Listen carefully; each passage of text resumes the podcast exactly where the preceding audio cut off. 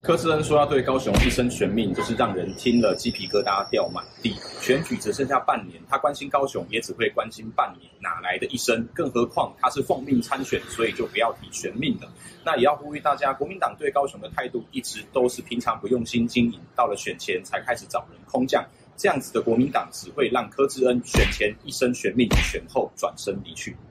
柯志恩呢，过去擅长主持外景节目，吼，在世界真奇妙的节目当中有一个创举，就是在两年内快闪了五十八个国家，可以说是练就了一身快闪的好功夫。高雄市长的选举不是录影节目，高雄市也不是出外景的景点，吼，不是录完就闪，没有这回事情。那像这样子选完就闪，其实高雄人是没有办法接受的。